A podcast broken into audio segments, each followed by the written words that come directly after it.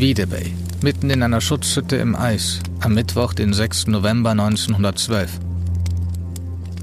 Das letzte Brot habe ich am Sonnabend gebacken. Die letzten Erbsen sind vorige Woche gegessen und auch der letzte Tabak ist bereits in Rauch verwandelt. Aber Hilfe lässt noch auf sich warten. Wie lange noch? Werden wir überhaupt geholt? Rosig sieht unsere Zukunft nicht aus. Bei uns wird es jetzt nicht mehr hell, nur in den Mittagsstunden eine schwache Dämmerung, bei der man kaum etwas unterscheiden kann.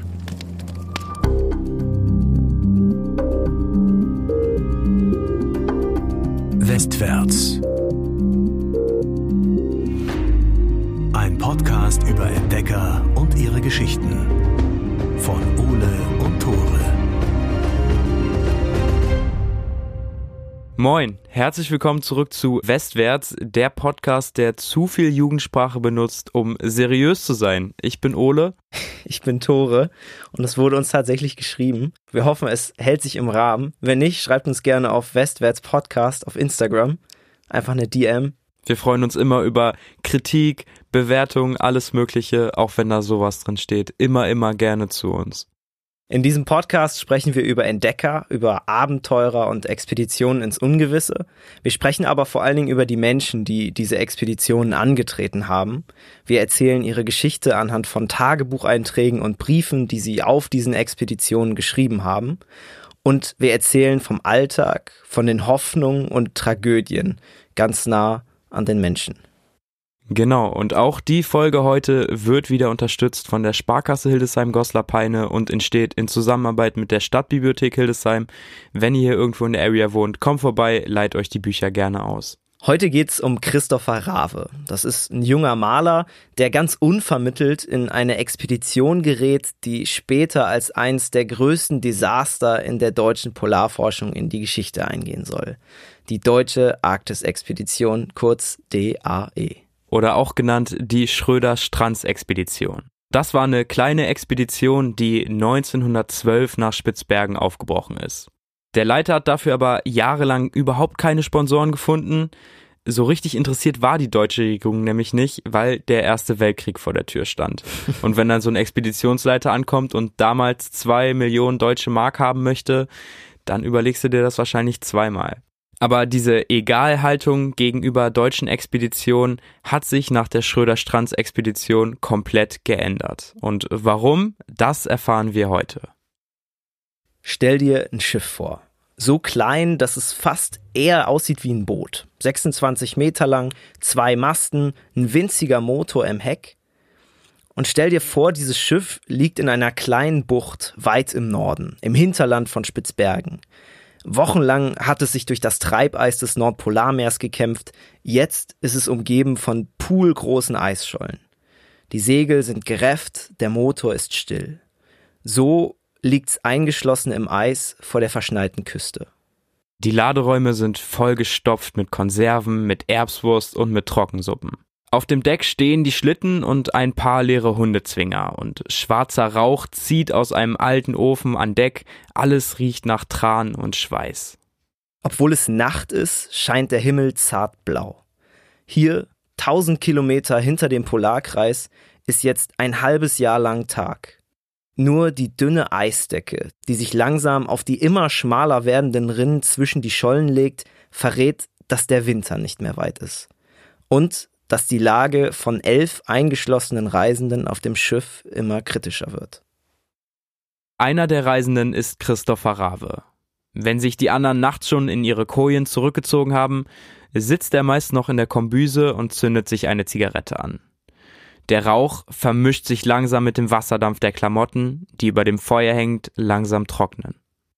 Es ist jetzt gut vier Wochen her, dass sie von Norwegen aus losgefahren sind. Und seit ein paar Tagen erst führt Christopher Tagebuch.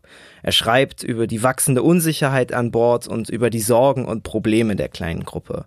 Und dieses Tagebuch beschreibt sehr gut die Enge auf diesem Schiff, die kleinen Konflikte, aber auch die schmucklose Schönheit des Eises und der Natur um sie herum. Christopher erkennt von Anfang an die Zwickmühle, in der sie sich hier befinden. Wie in einer Mausefalle sitzen wir hier. Die Bucht ist ein Spielraum freien Wassers. Die Ausfahrt wird aber durch Eis blockiert. Jeden Tag wird die Maschine klargemacht, um dann wieder nach vergeblichem Warten abgestellt zu werden.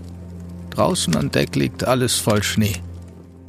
Und irgendwie hätte er niemals gedacht, dass es ihn einmal hierher verschlagen würde, denn eigentlich ist er gelernter Maler und Gipser. Die Schifffahrt ist irgendwie schon lange sein Steckenpferd, wenn bislang auch nur theoretisch. In Hamburg kennt man Rave als Künstler. Seine Ölgemälde sind ziemlich bekannt, auch wenn er meist nur über Schiffe und Ozeane malt. Rave ist insgesamt so ein Mann, der die Welt mehr aus Museen kennt als aus dem echten Leben.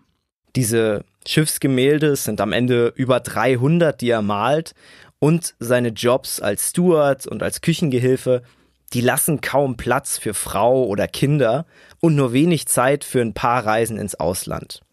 Er muss dann irgendwann Ende 20 gewesen sein, als ihn ein imposanter, bulliger Leutnant der preußischen Armee angesprochen hat. Und der fragt ihn, ob er nicht Lust hätte, mit auf eine Reise in die Arktis zu kommen. Das wäre erstmal nur eine Vorexpedition, man möchte ein bisschen Equipment prüfen, die Mannschaft vorbereiten und Christopher könne sich danach ja immer noch umentscheiden. Der Leutnant sieht in Christopher mehr als eine Begleitung. Letzterer soll die Expedition nämlich mit einer Filmkamera begleiten und so ein bisschen für die Welt dokumentieren. Dieser Film soll dann potenzielle Sponsoren neugierig machen und im besten Fall alle Mittel für die Hauptexpedition reinbringen. Christopher hat relativ wenig Ahnung von Fotografie. Wahrscheinlich hat er noch nie irgendwie so eine tragbare Kamera in der Hand gehalten. Die sind ja zu der Zeit, also die Videokameras ja auch super neu. Das ist eine ganz frische Erfindung. Und vielleicht auch gerade deswegen willigt er ein. Der Leutnant schwärmt von der imperialen Bedeutung der Expedition. Er erzählt, wie man das erste Mal Nordostland, diese unwirtliche Insel im Hinterland von Spitzbergen, auf Schlitten von Ost nach West durchqueren würde. Der Ruhm, so ist zumindest der Leutnant sicher, sei nur diese kleine Reise entfernt. Und so stechen Christopher, der Leutnant und 13 weitere Wissenschaftler und Matrosen am 5. August 1912 von Tromsø das ist in Norwegen, aus in die arktische See. Doch der Leutnant bleibt überhaupt nicht lange an Bord. Es dauert nur zehn Tage, nachdem sie von Norwegen aus losgefahren sind, und dann ist das kleine Schiff im Nordkap schon auf dichtes Treibeis gestoßen. Hier ist es jetzt unmöglich, weiter nach Osten vorzudringen. Trotzdem wollte der Leutnant seine Schlittenreise unbedingt antreten. Mit dem ersten Offizier, einem Geologen und seinem Privatsekretär ließ er sich dann also auf eine Eisscholle absetzen. Dazu Schlitten, Zelte, Kajaks und ein paar Hunde. Und so will er bis Dezember die Westseite Spitzbergens erreichen. Christopher sorgt sich um den Leutnant. Der ist mindestens genauso unerfahren wie die meisten an Bord. Und als sie den Leutnant abgesetzt haben auf das Treibeis, als er sich dann aufgemacht hat, mit seinen drei Begleitern das Inland zu durchqueren, da sind sie mitten in einen halbschweren Schneesturm geraten. Sie haben auch nur Proviant für zwei Monate mitbekommen. Also insgesamt eine sehr knappe Portionierung und eine sehr harte Reise. Yes, und Christopher bewegt das Ganze sehr. Diese Salutschüsse zum Abschied klingen immer noch in seinen Ohren. Jetzt sind es einfach nur noch sechs Deutsche und fünf Norweger, gefangen im Eis vor der Küste. Und Christopher ahnt schon jetzt, dass diese Schlittenreise des Leutnants unter einem sehr, sehr schlechten Stern steht. Werden wir uns alle gesund wiedersehen? Bange Zweifel lassen eine feste Zuversicht nicht aufkommen. Obgleich unsere Lage zu dieser Jahreszeit hier in der Mausefalle absolut nicht rosig ist, so macht sie uns doch weniger Sorgen als das Schicksal unserer Gefährten draußen. Die filterlose Zigarette verglimmt langsam in Christophers Hand. In der Kombüse ist die Luft von den nassen Klamotten an der Leine schon ganz feucht. Richtig trocken werden die Sachen sowieso nie. Draußen kracht es dumpf, immer wieder. Das Treibeis, was vom Wind in die Bucht geschoben wird, drückt gegen die Planken am Heck des Schiffs und schiebt sich dann langsam die Bordwand hoch. Manchmal versucht die Crew noch, sich aus dieser Umklammerung des Eises zu befreien.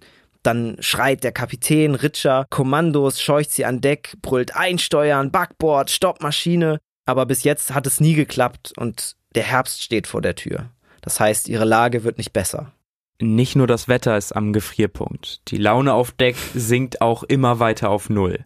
Ständig geraten die deutschen Wissenschaftler mit dieser norwegischen Besatzung aneinander. Auch Christopher kann die Norweger überhaupt nicht gut leiden. Vor allem den ständig tabakkauenden Koch nicht. Der braune Saft, den er ständig durch seine schlechten Zähnen auf die Planke rotzt, seine Alkohol- und Spielsucht und sein schlechtes Englisch.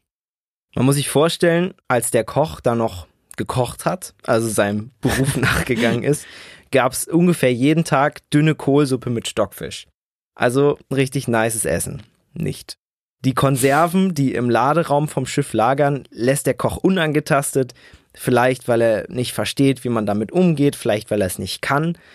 Irgendwann reicht es Christopher und er fängt selber an zu kochen. Das heißt, der Marinemaler und Kameramann steht jetzt auch in der Kombüse. Mutiert zum Koch auf einmal. Interessante Entwicklung. Aber die Besatzung feiert das und das gute Essen hilft gegen den Lagerkoller.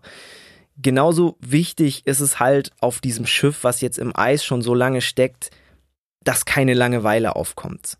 Die Männer spielen Karten im Kerzenlicht oder machen Ausflüge aufs Eis. Christopher gefallen diese Ausflüge aufs Eis selbst auch am besten. Er geht immer wieder in die Bucht, in der sie feststecken. Dafür nimmt er dann oft den 23-jährigen Geologen der Mannschaft mit. Abends paddeln sie dann langsam durch die Eisschollen, immer mit dem Gewehr in Anschlag, weil nicht selten erlegen sie eine Robbe oder ein paar Vögel. Manchmal rutschen sie aber auch von dem kleinen Kajak in das eiskalte Wasser und dann müssen sie sich manchmal auch gegenseitig aus dem Nordpolarmeer ziehen. Okay, wir haben also jetzt einigermaßen gutes Essen. Wir haben Ausflüge, Kartenspiele am Abend, also eigentlich eine ganz okaye Lage. Trotzdem machen sich die deutschen Wissenschaftler aber immer mehr Sorgen. Mittlerweile ist es Herbst. Der Polarwinter ist nicht weit und wir wissen alle, im Winter wird es in der Arktis ein halbes Jahr lang komplett dunkel. Niemand von diesen deutschen Wissenschaftlern hat je in der Arktis überwintert und die fürchten sich einfach vor der Nacht, die fürchten sich vor der Kälte, vor den eisigen Stürmen und die Chancen, jetzt noch mit dem Schiff aus dieser Bucht auszubrechen, sind verschwindend gering und werden natürlich mit jedem Tag immer geringer. Deswegen ruft Kapitän Ritscher am 13. September alle Männer in den Kartenraum.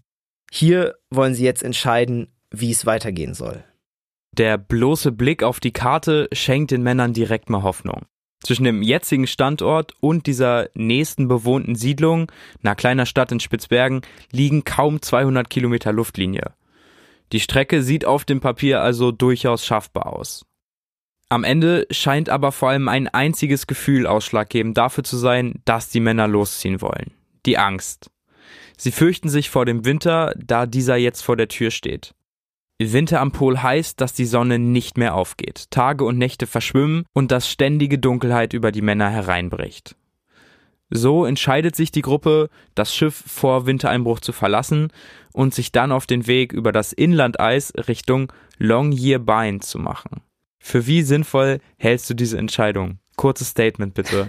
Also erstmal müssen wir noch kurz Longyearbyen, ich, wir wissen beide nicht, wie das ausgesprochen wird. Das ist mittlerweile die Hauptstadt von Spitzbergen. Bitte schreibt uns, wenn ihr es besser wisst.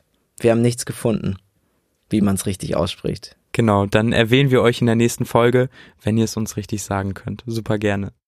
Ich kann mir richtig gut vorstellen, wie die da in diesem Kartenraum sitzen. Es ist alles so ein bisschen verraucht und die beugen sich da über diese Karten und schauen sich das an und wägen ab, so wie können wir da jetzt durch und dann sehen die, oh, es sind nur 200 Kilometer Luftlinie bis nach Longyearbyen oder wie auch immer man es ausspricht. Und entscheiden dann in der Wärme und in dieser angenehmen Atmosphäre, okay, wir machen das jetzt, wir gehen jetzt raus.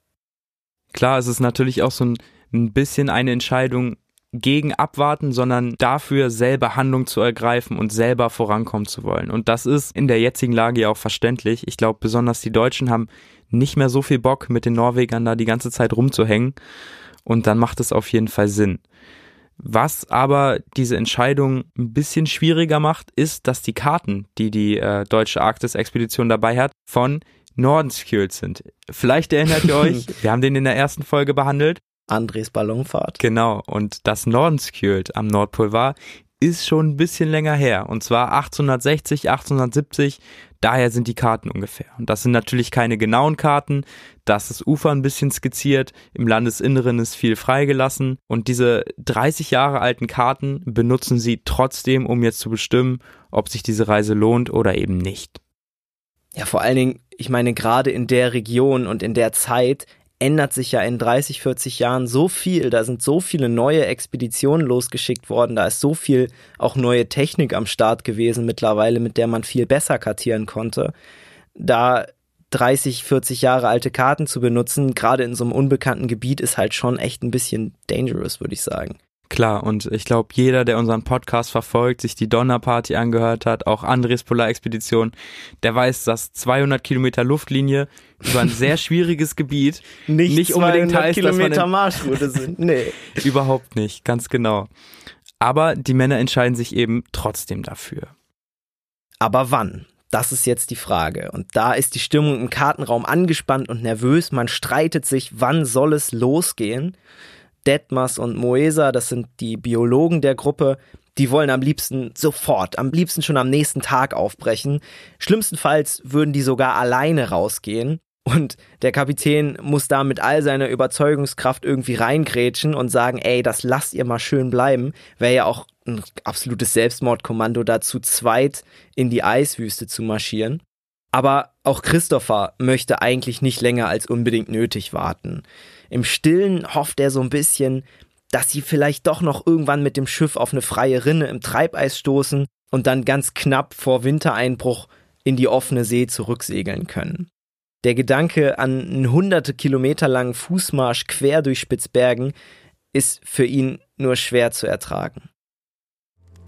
Wir wollen bis zum 23. September als alleräußerstem Termin mit dem Abgang der Schlittentour warten, um eventuell, wenn sich noch eine Gelegenheit bieten sollte und sich eine Fahrrinne im Eis bilden würde, Schiff und Ladung in Sicherheit zu bringen.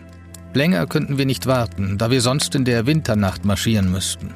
Eine gefährliche Unannehmlichkeit, die wir vielleicht sowieso am Ende der Reise durchmachen müssten. Wer sich da bei dieser Entscheidungsfindung noch sehr zurückhält, das sind die Norweger. Und zwar sitzen die Norweger da ziemlich still über den Landkarten und schweigen. Die verstehen wohl mehr Deutsch, als sie sprechen können, aber diese ganze Hektik im Kartenraum prallt komplett an ihnen ab. Die haben schon mal auf einem Schiff im Eis überwintert und sie kennen Spitzbergen besser als jeder deutsche Forscher. Sie sind wetter- und eiskundige Männer und sie lassen aber auch bis zum Ende offen, ob sie sich anschließen oder nicht.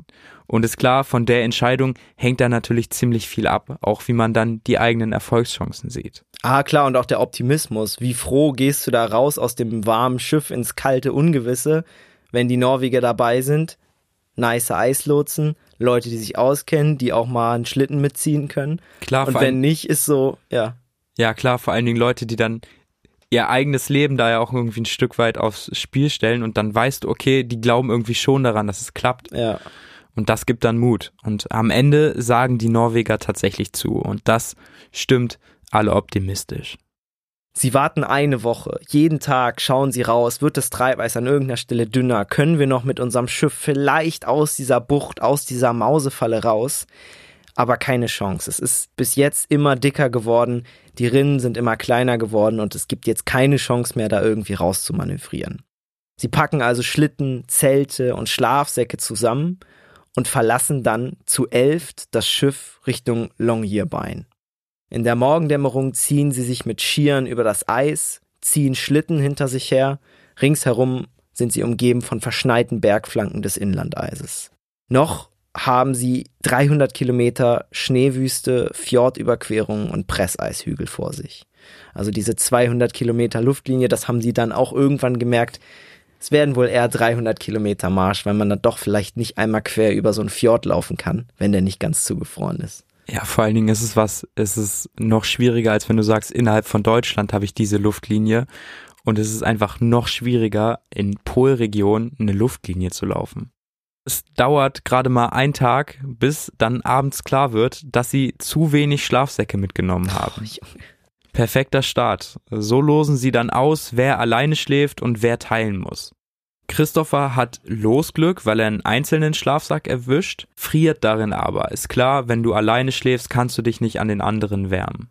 Derweil schneit es auch immer heftiger. Während des Marsches versinkt die Gruppe bis zu den Knien im Neuschnee und kommt dadurch natürlich auch immer langsamer voran. Gleichzeitig schneiden sich diese Zugcremen der Schlitten immer tiefer ins Fleisch der Männer. Auch ein super unangenehmes Gefühl, glaube ich. Brutal, das ist einfach brutal.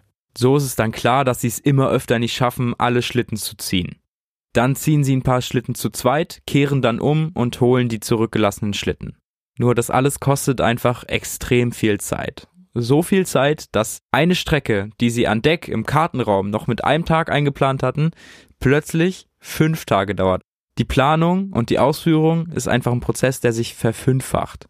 Krass. Die schlafen auch immer noch, obwohl es jetzt wirklich langsam anfängt kalt zu werden, im Freien. Also die haben zwar einen Schlafsack, aber die haben irgendwie keine Lust oder keine Kraft, ich weiß es nicht, ihre Zelte auszupacken. Und deswegen schlafen sie Nacht um Nacht unter freiem Himmel. Ist bestimmt romantisch, aber sehr kalt. Ich weiß gar nicht, ob das romantisch ist, wenn du zugeschneit wirst über Nacht. Ja, die Norweger haben da auf jeden Fall keinen Bock drauf. die, nicht so ein großes Wunder, ja. Die mhm. machen sich nämlich schon nach zwei Tagen, also nach der einen Nacht, wieder auf den Rückweg zum Schiff. Und das ist erstmal gar nicht so kacke. Die Deutschen haben jetzt zwei Schlafsäcke zusätzlich. Die Norweger haben nämlich ihre Schlafsäcke dagelassen. Aber sie haben jetzt keine kundigen Eislotsen mehr, keine Leute, die sich auskennen in dem Gebiet, keine kräftigen Zieher für die Schlitten und vor allen Dingen niemand, der irgendwie moralische Unterstützung geben kann, weil er einfach schon mal einen Winter in der Arktis überlebt hat. Das drückt die Moral. Nachts wird es jetzt bis zu minus 20 Grad und sie schlafen immer noch im Freien. Christopher ärgert sich, dass er jetzt keine Farben zum Malen mehr dabei hat. Alter, was für ein Luxusproblem. Also, wenn du die kundigsten Männer einfach verlierst, okay, die haben zwei Schlafsacke gewonnen, aber das bringt dir halt nichts, wenn du deine Eislotsen verlierst. Und sich dann im Tagebuch darüber aufzuregen, dass man keine Malfarbe mehr hat, ist krass. Meinst du, der verkennt den Ernst der Lage oder dem ist einfach langweilig? Ich glaube, das ist ein Künstler durch und durch und der braucht es vielleicht einfach zum Entspannen und für einfach, um sich so eine Art ja, Andenken zu schaffen an die Reise. Aber es zeigt halt einfach, dass es noch nicht ums blanke Überleben geht. Also zumindest nicht für Christopher. Für ihn ist es noch schon hart, aber es ist noch keine Extremsituation, auf die, in der er auf alles verzichten würde, was irgendwie künstlerisch ist. Das stimmt, aber ich glaube, diese Extremsituation schärft sich immer weiter zu. Mittlerweile ist es nämlich so kalt, dass Christopher kaum noch schlafen kann. Der Schlafsack ist entweder nass oder wenn er mal nicht nass ist, ist er einfach gefroren. Um Kräfte zu sparen, entscheiden sich die Männer dann, den schweren Kocher im Schnee zurückzulassen. Das ist erstmal eine sinnvolle Entscheidung, Gewicht zu verlieren, kannst du mehr Schlitten ziehen, kommst schneller voran, aber du bekommst halt keine warmen Speisen mehr und das ist am Pol überlebenswichtig. Von da an gibt es also nur noch gefrorenen Käse oder ungekochtes Dörrfleisch. Und schon jetzt graut es Christopher vor der weiteren Reise. Samstag, 6. Oktober 1912, Wiedebay. Schwere Tage liegen hinter uns und vielleicht noch schwerere vor uns. Die Nächte sind schlimm, schlafen ist fast ganz unmöglich. Während ich mich gestern daran machte, eine Erbswurstsuppe zu kochen, versuchte Rüdiger seinen Stiefel auszuziehen. Dabei stellte sich heraus, dass der Fuß buchstäblich im Stiefel eingefroren und erfroren war. Am anderen Tag war der Fuß zu einer unförmlichen Masse aufgequollen. An sofortiges Weitergehen ist nicht zu denken. Vielleicht habt ihr es schon bemerkt, die Folge heute ist ein bisschen kürzer als unsere anderen Folgen und die Geschichte scheint auch noch nicht ganz zu Ende zu sein. Das hat einen Grund. Heute ist der Tag. Wir bringen das erste Mal eine Doppelfolge raus. Das heißt, heute kommt die erste und nächste Woche geht's dann weiter und wir schließen die DAE, die Deutsche Arktis-Expedition, dann vollständig ab.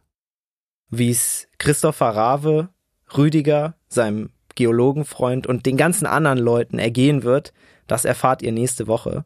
Bis dahin folgt uns auf jeden Fall auf Instagram. Das habe ich jetzt schon so oft gesagt, aber ich sag's gerne noch ganz oft passiert ja nichts an der Stelle. Westwärts Podcast, alles zusammengeschrieben. Schreibt uns gerne in der DM, wenn ihr wisst, wie man Longyearbyen oder wie auch immer richtig ausspricht. Wäre cool zu lesen auf jeden Fall. An der Stelle nochmal Shoutout an die Sparkasse Hildesheim-Goslar-Peine, Shoutout an die Stadtbibliothek Hildesheim und dann hören wir uns nächste Woche, wenn ihr wissen wollt, wie die Story weitergeht. Bis dahin, macht's gut. Ciao.